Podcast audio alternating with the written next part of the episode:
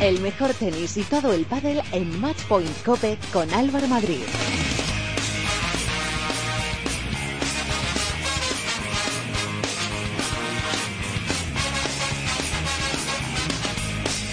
Hola, ¿qué tal? ¿Cómo estáis? Bienvenidos al programa especializado en tenis y en pádel de cope.es. Bienvenidos al capítulo 68 de Matchpoint Cope. Sin lugar a dudas, Roberto Bautista es el nombre de la semana. El castellonense consiguió llegar a la primera final de Master 1000 de su carrera, aunque luego no pudo levantar el título en Shanghái. Cayó en la final ante Andy Murray, pero logró una gesta que pocos jugadores pueden presumir. Es la de ganar a Novak Djokovic. Pasó por encima del serbio en dos sets y vimos a un Djokovic totalmente superado en algunos momentos del partido.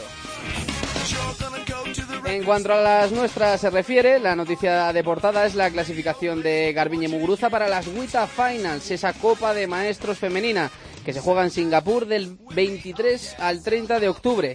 La mala noticia es que se tuvo que retirar en semifinales del torneo de Linz por unos problemas en el tobillo, pero parece que Garbiñe se va a recuperar para llegar a la cita de Singapur. En pádel esta semana se ha disputado el Open de La Coruña. En categoría masculina, Vela y Lima volvieron a llevarse el torneo, esta vez ante Faguito Navarro y Mati Díaz. Y en categoría femenina, la victoria fue para Alejandra Salazar y Marta Marrero ante Pati Yaguno y Elia Madriain. Recordamos los sistemas de participación con los que podéis poneros en contacto con nosotros. En Twitter podéis escribirnos en arroba matchpointcope y en Facebook en nuestro muro oficial facebook.com barra matchpointcope. Ahora vamos a repasar todo lo que ha pasado dentro del mundo de la raqueta esta semana con la ayuda de Isaac Avilés.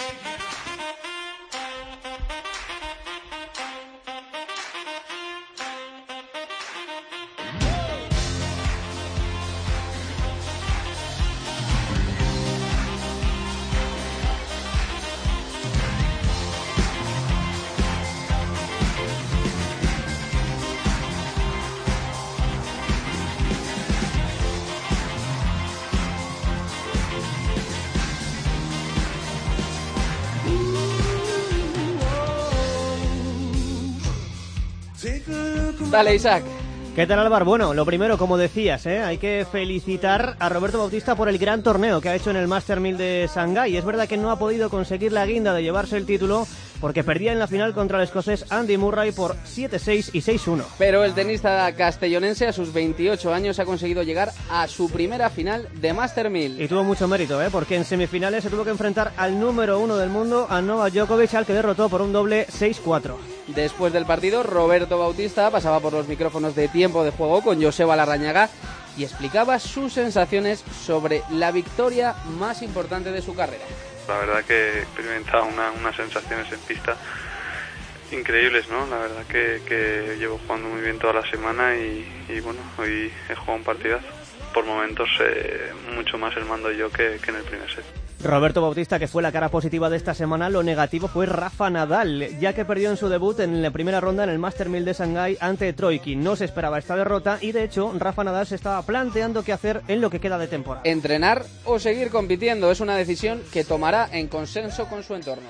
No, la temporada no, no faltan cuatro meses para terminar la temporada, ¿no? Quedan como mucho dos o tres torneos eh, y pase y se decida lo que se decida, pues eh, es una decisión personal que tiene que estar consensuada con la gente de, de mi alrededor y cuando la decida, pues lo sabréis. Mañana será el día en el que Rafa Nadal tomará esa decisión, Álvaro. Isaac, también tenemos cosas que contar de nuestras chicas. Sí, porque el viernes conocimos que Garbiñe Muguruza se ha clasificado para la WTA Finals, la Copa de Maestros femenina que se va a disputar en Singapur a partir del próximo lunes. La mala noticia es que Garbiñe tuvo que abandonar en semifinales del torneo de Linz en Austria por una pequeña torcedura en su tobillo, pero parece que no va a tener problemas para llegar a esas WTA Finals. Carla Suárez tampoco pudo pasar de semifinales, en este caso en Austria, donde perdió con la eslovaca Cibulkova en dos sets. Y ahora cambiamos de raqueta y hablamos de pádel, porque esta semana se ha disputado el Open de La Coruña. Sí, en categoría masculina la victoria fue para Vela y Lima, que ganaron en la final a Paquito Navarro y a Mati Díaz por 7-6, 4-6 y 3-6. En la categoría femenina, la pareja número uno, Alejandra Salazar y Marta Marrero, no dieron opción a Eli Amadriaín y Pati Yaguno. Ale y Marta se llevaron la final por un doble 6-4.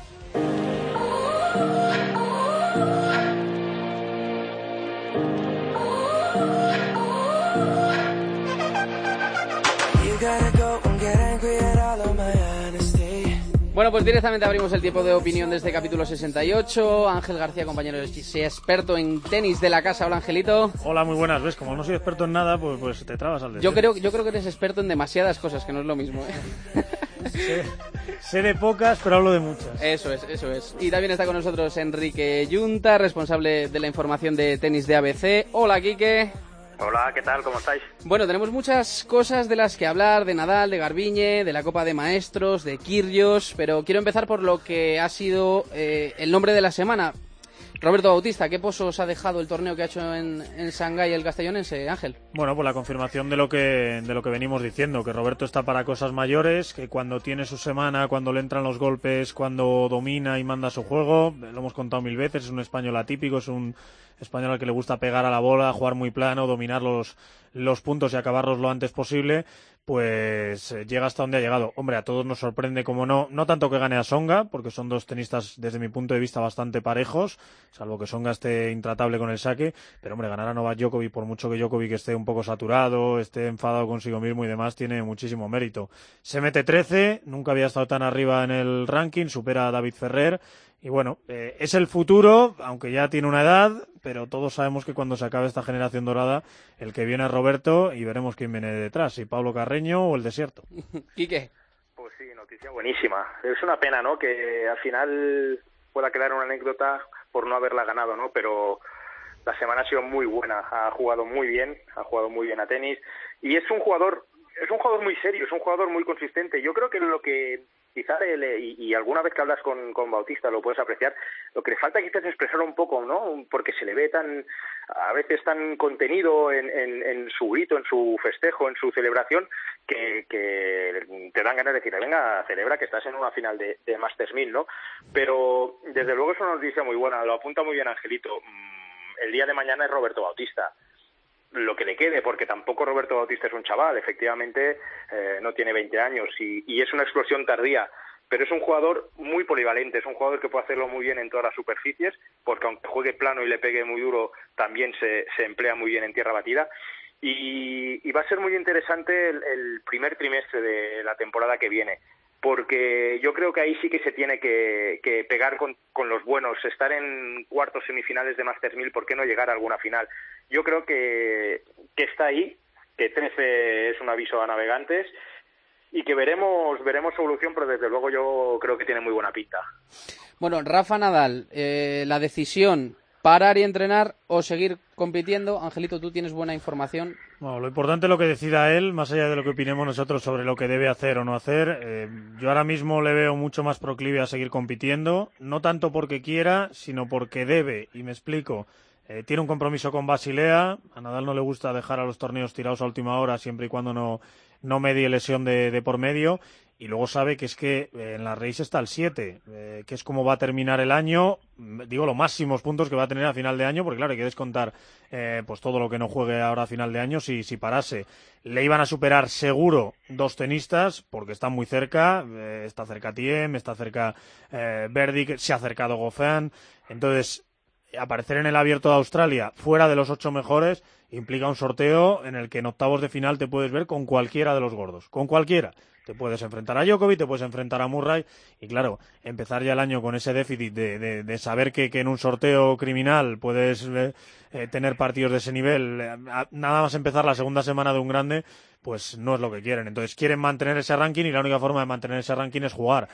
Mm, físicamente sigue igual, sigue creyendo que lo mejor sería parar pero yo creo que se va a ver obligado a, continuar y me imagino que, es lo que va lo que va a anunciar Rafa. Otra cosa es lo que yo piense, que yo más allá del ranking creo que habría que concentrarse en 2017, pero eh, ya te digo, el compromiso con Basilea especialmente y el tema del ranking y de no salir de los ocho mejores es lo que tengo entendido que va a mandar.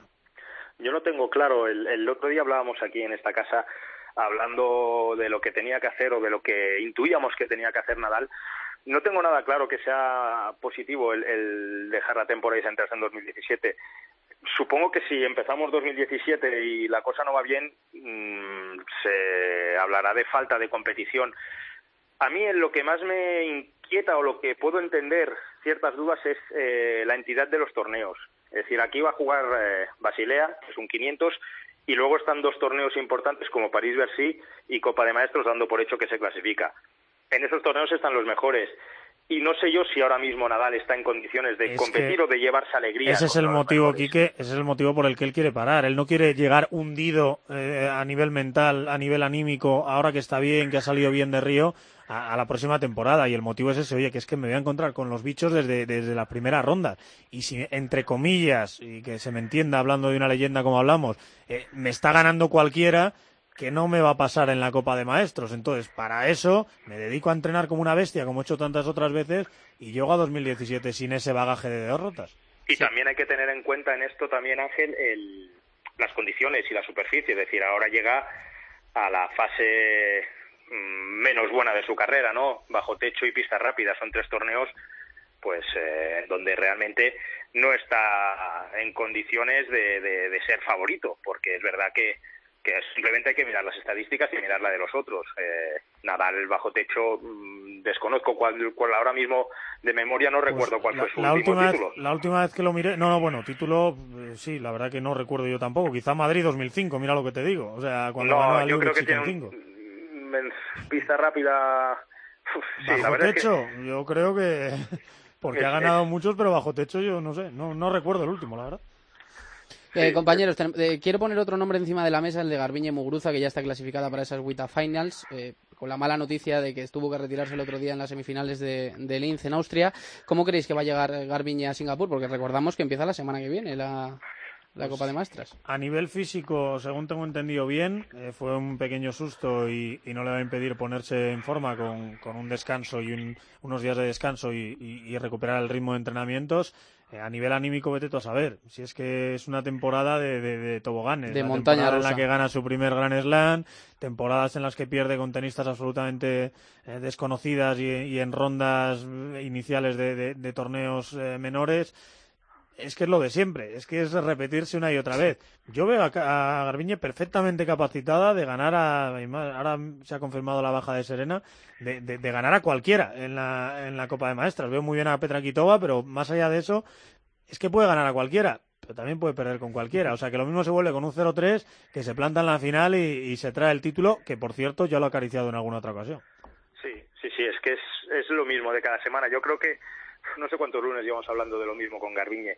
Y, y está en Pero porque los hechos nos dan la razón. Es que no se puede hablar de otra cosa. Claro, es que está en su debe. Es decir, no es una, una cuestión ni de Ángel, ni de los que opinan este programa, ni de servidor. Está en su debe porque nadie le, puede poner eh, un pero a su, a su título de Roland Garros, pero es que la continuidad no existe en Garbiñe Muguruza y es su principal asignatura. Efectivamente, te puede hacer un 0-3 que no te sorprendería para nada y tampoco me llamaría poderosamente atención si gana el torneo y menos con, con, la ausencia de, de Serena Williams. Es verdad que tampoco hubiese estado en condiciones de luchar contra las mejores. Llegan todas muy tiesas, llegan todas a final de temporada con la lengua fuera y vete a saber, eh, a, ella le gustan las grandes citas. El año pasado hizo un torneo muy, muy, muy bueno, donde ganó la primera fase con una autoridad tremenda, la gente se ilusionó mucho, perdió en semifinales, si no me equivoco, pero la realidad es que Garbiñe Muguruza tiene que, hacer un ejercicio real para darle continuidad a ese tenis que, que, no, no, es que se le intuya, es que se le ha visto, porque tiene un tenis tremendo y, y por eso es campeona de un Gran Slam. Mm. Que es lo que tú dices, está en su debe la continuidad, está en su haber todo lo demás y lo ensalzamos igual, que es lo bien que juega el tenis y, el nivelazo que está demostrando, ya no se cansa de recordar, oye, ¿hace cuánto que un tenista de mi edad no ganaba un Gran Slam? Pues sí, hace mucho, pero, pero hace falta también ganar el resto de torneos, darle continuidad y, tener una cierta regularidad. En cualquier caso no debe ser, perdona, muy positivo el tener que recordar lo que has hecho. Es decir, está muy bien que recuerde que ha ganado un Gran Slam y está muy bien sacar pecho porque no muchas lo han conseguido, pero también estaría bien eh, justificar o, argumentar de otro modo derrotas muy sonadas, porque está claro que aquí te puede ganar cualquiera. Pero hay una diferencia muy importante entre las que están arriba manteniéndose durante todo el año, Halep, Kerber, todas estas que siempre llegan a cuartos semisfinal y no algún petardazo pegarán, pero es que con Garbiñe Muruzas hay, hay muchos petardazos de primera ronda. Por cierto, que hablaba yo de, de Kitova, Kitova es la tenista más en forma del circuito, pero no estará en esa Copa de, Maestras porque ha acelerado a final de año, pero no ha hecho prácticamente nada el resto del, del año y yo si me tengo que decantar por una favorita, yo me decanto por la polaca, por Agnieszka Radwanska, que, que también está jugando bien este final de temporada. Y, es- y es debilidad esta casa, además. ¿eh? Ya lo sabes que sí. Además que sí. Oye, hablando de petardazos, el que suele pegar buenos petardazos también es Kyrgios y por un petardazo que ha pegado le ha metido un buen puro el ATP, 25.000 eh, dólares, suspendido durante ocho semanas. Un purito. Bueno. no llega ni, ni, ni, ni a los puritos que Bueno, anunciaba pe- Pepe. Pero, pero la, la suspensión de ocho semanas, ahí está. Y puede llegar a un acuerdo nivel- con la a ATP. nivel- A nivel económico, que es al final lo que le duele al tenista. eh, Es que es eso, una primera ronda de... de- No, no, no, que escucha, que ganó más dinero de lo Claro. que le pu- impusieron de multa por perder, bueno, por perder no, por dejarse perder en ese partido, ganó más dinero de lo que le impusieron de multa. Pero si cumple la suspensión que le han puesto y no, no, eh, va, no se trata con un psicólogo ni llega al acuerdo con la ATP, se perdería el primer grande del año No, y en su sí. país. Sí, está claro, sí está claro que, da, pero es que hace falta mucha mano dura con, con Nick Kyrgios. Está claro que todo el mundo cree que es el futuro número uno, que es la niña bonita de, de la ATP y de la ITF, porque alguien tiene que suceder a los cuatro bestias y este parece el más indicado. Pero, macho, es que las tiene todas. O sea, es que eh, le dice a Babrinka lo que le dice de, de, de Kokinakis y, y su novia, eh, me- revienta raquetas, acaba una en el público, se encara con uno, se encara con el otro, eh, tira partidos, es que lo tiene todo, lo tiene todo. O sea, yo cada vez que, que, que- que ponemos a Rafa Nadal como, como ejemplo, es que no ha hecho nada de todo lo que, de lo que ha hecho Kyrgios. Bueno, pues Kyrgios es el ejemplo antagónico, exactamente lo ha hecho todo. Sí, Todo. A mí me parece un jugador nocivo para el tenis y, y muy perjudicial porque hay muchos que suben así y, y es, es un ejemplo y hay mucha gente que, que incluso le ríe la gracia de mira lo que ha hecho este loco, mira y, y no hay que olvidar ni perder ni mucho menos la perspectiva de lo que implica ser jugador de tenis y los valores que implican a ser deportista de élite. Kyrgios no hace ningún bien al tenis, ninguno, por muy bueno que sea, no hace ningún bien al tenis. Merece para mí muchísima más sanción que la de ocho semanas, porque son ocho semanas irreales, no son ocho semanas dentro de un calendario en donde está todo tan apretado, porque al final aquí quedan dos torneos. Kyrgios acaba París-Bercy y se va a casa, y ya está. Mm, la final, bueno, luego hay una pretemporada, un parón hasta el abierto a Australia, que además casualmente si va al psicólogo se le perdona. Muy bien, ir al psicólogo, ha pedido perdón, está muy bien, ¿eh? hay que conceder a todo el mundo el derecho para rectificar, y... pero es que es muy reincidente y es muy mal educado. Y para mí, yo creo que merece una sanción mucho más seria en tiempo y en dinero, que efectivamente es lo que duele. Sí, señor. Pues nada, esperemos que no se vuelvan a repetir estos comportamientos de, de Kyrgios, Ángel García, Enrique Yunta. Muchas gracias por estar con nosotros en Matchpoint Cope. ¿eh? Un abrazo. Un fuerte. abrazo. Un abrazo.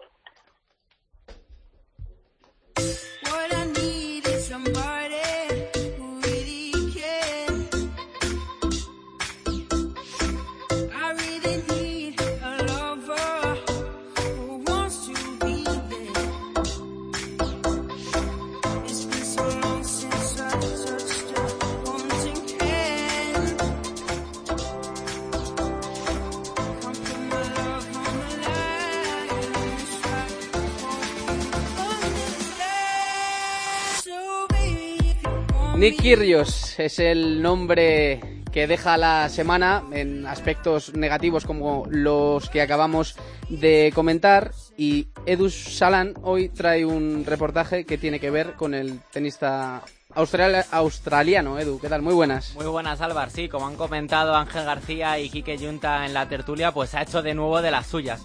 Vamos a contar en este reportaje este último incidente en concreto del número 14 del mundo en Shanghái y a repasarlos de una carrera que pese a ser muy corta tiene ya unos cuantos.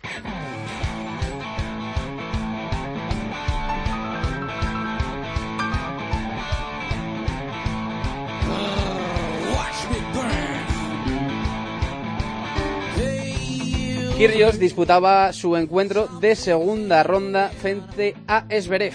3-1, 40 iguales para el alemán cuando este saque y Kyrgios deja pasar la bola para irse directamente a la silla sin acabar el juego. Entonces el público responde.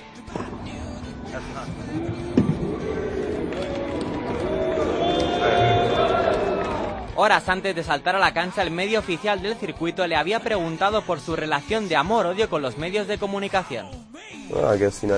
Al ser tan joven y tener éxito hay mucha presión. La gente espera mucho de mí. Obviamente haría las cosas diferentes en el pasado, pero siento que ahora estoy aprendiendo y madurando. pero de más maduro, nada de nada. De nuevo en rueda de prensa, Nick la tenía con los periodistas. ¿No crees que al haber pagado por venir a verte merecen algo mejor? I don't know, man. No les debo nada. I'm what? I'm, I'm. What does that even mean? I'm good because I'm hitting it. Soy mejor que todos ellos golpeando la pelota. Si no te gusta, yo no te pedí que vinieses. Te vas. Si eres tan bueno en el tenis y dando consejos, ¿por qué no eres tan bueno como yo? ¿Por qué no estás en el circuito? No les debo nada, a mí no me quita el sueño.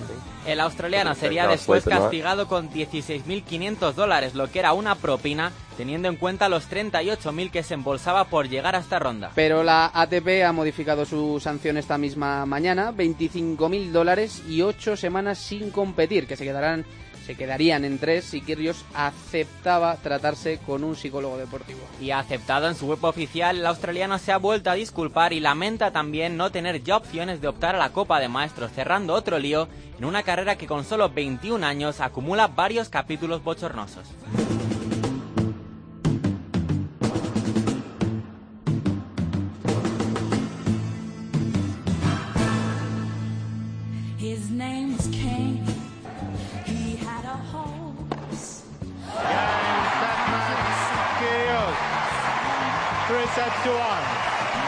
Esos eran los últimos instantes de su primer gran momento, la victoria frente a Rafa Nadal en Wimbledon 2014 que le dio a conocer en todo el mundo. Más de 1,90 de estatura, nacido en Canberra, Kyrgios se postulaba como un futuro número uno del mundo del tenis australiano que buscaba renovarse. El joven, nacido en 1995, creció con un español como gran referencia. Personas it's- como Carlos Moyá, es alucinante que in todo me haya pasado tan rápido en los dos últimos años. Llegar a entrenar y jugar con Carlos es realmente emocionante. Sin embargo, la andadura de Nick en el circuito empezó muy pronto a empañarse.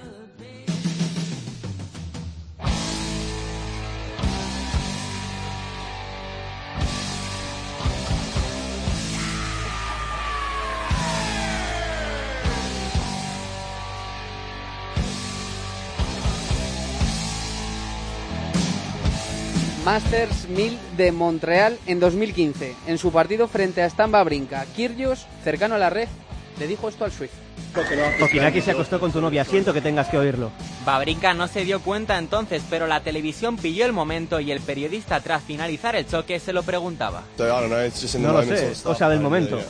No sé por qué, simplemente lo dije. Kyrgios se refería a Donna Bekic, quien era entonces pareja sentimental de Babrinka y compañera en el dobles mixto del también australiano Thanasis Kokinakis. Aquellas palabras revolucionaron el circuito, como es lógico. Kyrgios fue multado con 10.000 dólares y las grandes de- raquetas del circuito como Nadal y Djokovic criticaban el comportamiento del australiano. No lo entiendo. Es completamente innecesario y fuera de lo que debería ser en un partido de tenis. Debemos ser un ejemplo para toda una generación de niños. Todo el mundo comete errores, pero la edad no es excusa. Mi opinión fue absolutamente innecesario. Ha sido multado y lo merece. Va a aprender la lección por las malas. Babrinka además escribía en sus redes sociales que aquello no se lo diría ni a su peor enemigo. Kyrgios, lejos de dejar en anécdota lo sucedido, la volvería a liar allá donde fuese.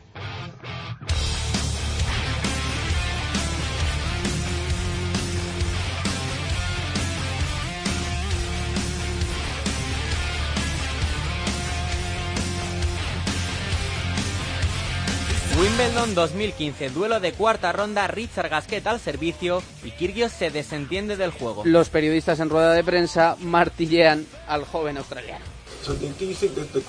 ¿Crees que el público era injusto cuando te abucheaba? Porque he oído los abucheos desde la grada. Y entonces jugué bien y empezaron a aplaudirme. ¿Escuchaste eso también? ¿Quieres probar a devolver los saques de Gasquet? Te daré la raqueta y veremos cuánto eres capaz de devolver. Pero tú eres tenista profesional y yo no. Nadie entendía cómo tanto talento se podía desaprovechar de esa forma. I'm not perfect out there. No soy perfecto ahí fuera. Es mejor jugar enfadado porque te hace soltar toda la energía. Antes del torneo londinense, Kyrgios había decidido dejar a su entrenador de toda la vida, Todd Larkman. Y es que nadie era capaz de domar a la bestia. Esta temporada en el Open de Australia, Nick se encaraba con el juez de silla en su partido con Thomas Verdis. ¿Estás bien? Tío, hay música en la grada mientras jugamos. Te lo he dicho siete veces. Esto es un circo. Un mes después, en una entrevista para el New York Times, aseguraba que como máximo se retiraba a los 27 años y que le gustaba más el baloncesto que el tenis. Y este verano en Cincinnati, tres raquetas rotas en 10 segundos y en Toronto, tras perder en primera ronda, escribía en Twitter. Paso más tiempo jugando al Pokémon Go que al tenis. El australiano ganaba después el torneo de Tokio sumando su tercer título de esta campaña junto al de Atlanta y Marsella y demostrando que cuando quiere, puede. Solo porque muestre mis emociones en la pista, vale, soy malo, lo que digáis. Esta es la historia de un talento echado a perder por una mala cabeza. Si es verdad que se retira a los 27, todavía nos quedan seis temporadas para disfrutar y sufrir con Nick Kyrgios, el chico malo del circuito. Y esta ha sido otra de las historias que nos ha traído nuestro compañero de Movistar Plus, Edu Salán, que cada semana nos sorprende más. Muchas gracias, Edu, ¿eh? Hasta otra.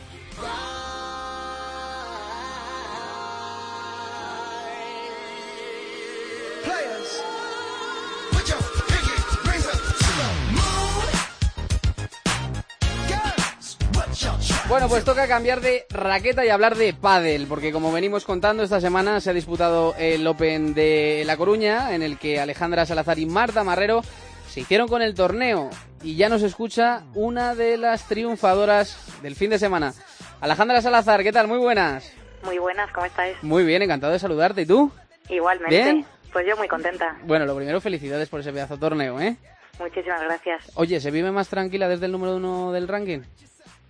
Bueno, la verdad es que es igual. Sí, ¿no? sí, bueno, bien, muy bien la temporada, ¿no? sí, la verdad que, que no nos podemos quejar de nada, mm, todo estupendo. Lo único que siempre decimos es seguir con, con salud, ¿no? Por el imprevisto que tuvimos ahí hace unos meses con, con mi pulmón, pero, pero bueno, ya está olvidado y ahora disfrutando de poder competir, entrenar y dar lo mejor en la Eh, pista. Eso es, para atrás ni, ni, ni para coger impulso. Oye, Claro. vais a, a por el cuarto torneo consecutivo ya, ¿eh? Se dice pronto. ¿O vosotros no pensáis en eso? Porque si pensáis, os, os entran los agobios o no.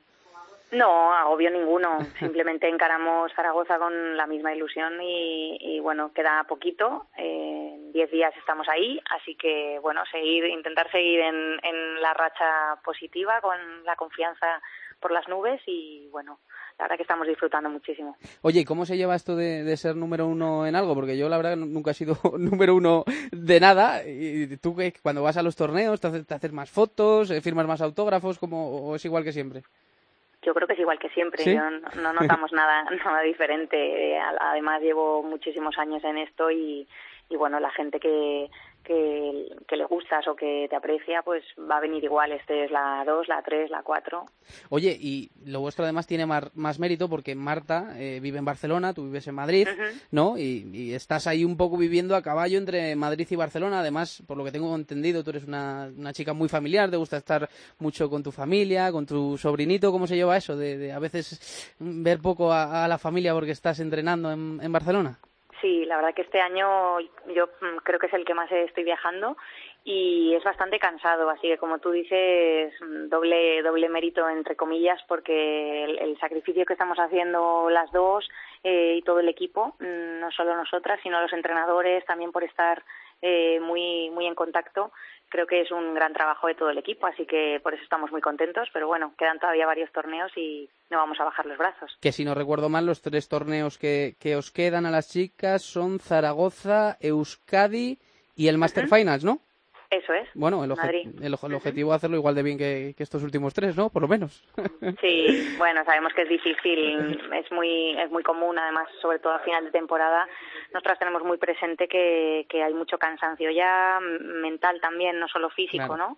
Y, y por eso también prima ahora mucho también el, el, por ejemplo, hoy mañana pues vamos a descansar, no no pienso tocar la pala. Sí. Entonces, entonces bueno, que es muy común eso, como te decía, el cansancio mental y también, bueno, que, que es posible que también por, por esforzarte de más, ahora por pegar el último empujón, también vengan lesiones físicas. Así que, bueno, vamos con tranquilidad y, y bueno, a, a por todas. Me ha dicho tu hermano que estás por Bilbao, ¿no? Ahora mismo sí. Ahora estás por Bilbao. Pues nada, a disfrutar de Euskadi, que es buena tierra. Sí, señor. Pues nada, Ale, que, que es un placer siempre charlar contigo. Y nada, mucha suerte para, para lo que queda de, de temporada. Y muchas gracias por, por atendernos. muchísimas gracias a vosotros y cuando queráis aquí estoy. Un abrazo. Un abrazo, chao.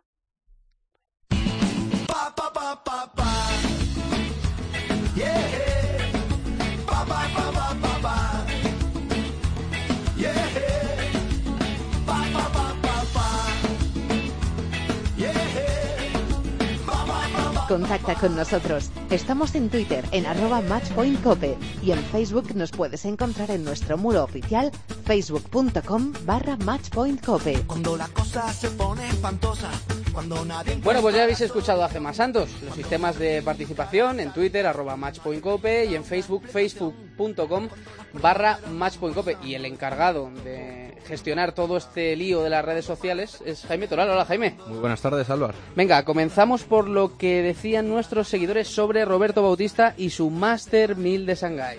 Álvaro, sin ninguna duda, el mayor protagonista, a pesar de no haberse llevado el título del Master 1000 chino, es Roberto Bautista, ya que se plantó en una final donde creo que pocos hubiesen apostado porque estuviese. Aún así, y como es de recibo, recibo, perdón, recibió todo el cariño de nuestra audiencia en forma de mensajes, decenas de mensajes recibimos Sí, muchos mensajes. eh, a raíz sobre todo de que se cargase el verdugo de, de Rafa Nadal, Sí, recordemos.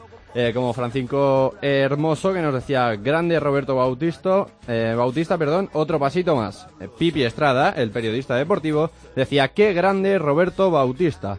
La Brújula Norte, eh, periódico del norte de Madrid, nos enviaba un mensaje y decía enhorabuena al campeón, arroba cinéfilo81 diciendo jugando al nivel de esta semana tendrá más oportunidades en finales de Masters y de Grand Slams. Y por último, Ángeles García decía bravo Roberto. Bueno, y el que venció, obviamente, fue Murray, contra el que no pudo nuestro Roberto Bautista. Dijeron algo también de él, ¿no? Por supuesto, el escocés nos está maravillando a tal escala esta temporada que creo que es prácticamente imposible que los amantes de este deporte no hablemos de él. Y de hecho creo que la mayoría de nuestra audiencia está conectada porque los mensajes decían lo mismo, tenían la misma idea en la mente, como Joaquín López que decía Murray será el número uno a finales de año después de la Master Cup o Copa de Maestros para los hispanoparlantes. La jugada del libro 03 decía en cuanto al número uno, salvo que se lesione el escocés, lo tiene hecho. Y por último, por el último, perdón, Kerasiva 200 decía cuidadín Djokovic que Murray va a ser número uno. Así que dicen que Andy Murray número uno ser, a final ser. de esta Por lo temporada. menos puede ser, por lo menos puede ser. ¿Tú lo piensas, Álvaro? Mm, Yo creo que no. Yo creo que no, ¿eh? Pero bueno, todo puede ser. No, no Está a que- 915 puntos con Sí, este sí, nuevo sí, ranking. A ver qué hacen en, la, bueno, en los torneos que quedan y en la, y en la Copa de, de Maestros. Bueno, la cara de esta semana ha sido Roberto Bautista. La cruz, esa, es, vamos, es- esa derrota de, de Nadal en el Master 1000 de Shanghái. Y también eh, hemos recibido sobre eso mensajes.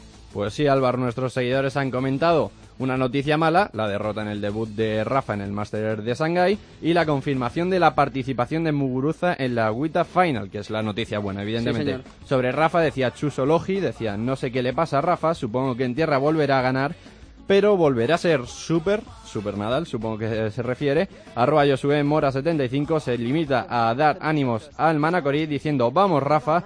Y Jacobo González decía Nadal se debe dedicar a descansar para la temporada que viene, que este año está acabado, que se olvide del máster. Y sobre Garbiñe en Muguruza solo nos llegaba un mensaje, como es el de arroba Sirgorka que decía Zoroniak Garbiñe, que significa en euskera felicitaciones Garbiñe. Sí, señor. Antes de pasar a las encuestas, Padel. Aunque no viene a ser costumbre últimamente, pero con el La Coruña Open, nuestros seguidores, amantes del pádel, han despertado de nuevo, Álvaro. Y nos envían mensajes rompiendo un poco la tónica habitual, como arroba Manuel Mariño, que dice Lima y Vela han tenido que sufrir para llevarse su noveno título.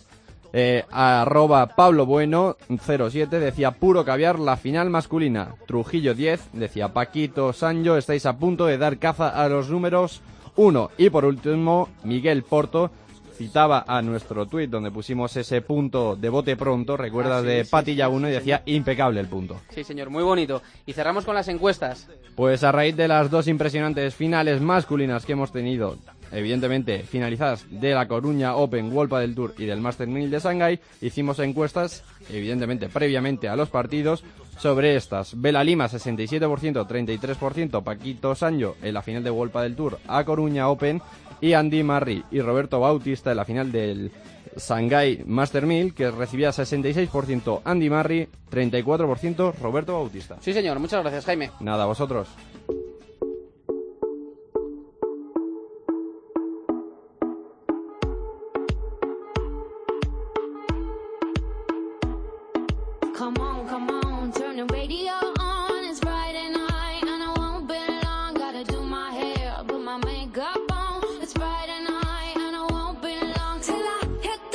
Bueno, y antes de acabar, como cada semana, eh, terminamos con el consejo de pádel a cargo de nuestro entrenador de cabecera, Rodrigo Vide.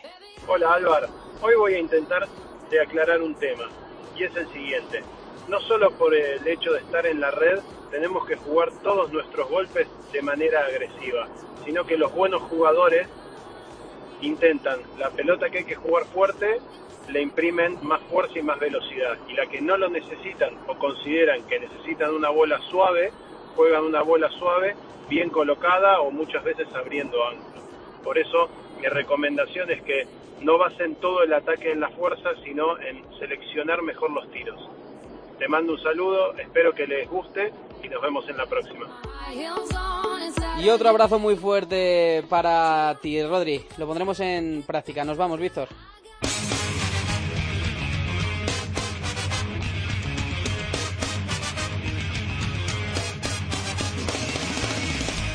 Bueno, pues hasta aquí ha llegado este capítulo 68 de Matchpoint Cope. En la técnica ha estado Víctor Catalina. Y nada, nosotros nos vamos, pero volvemos el lunes de la semana que viene. Que pasen buena semana. Adiós.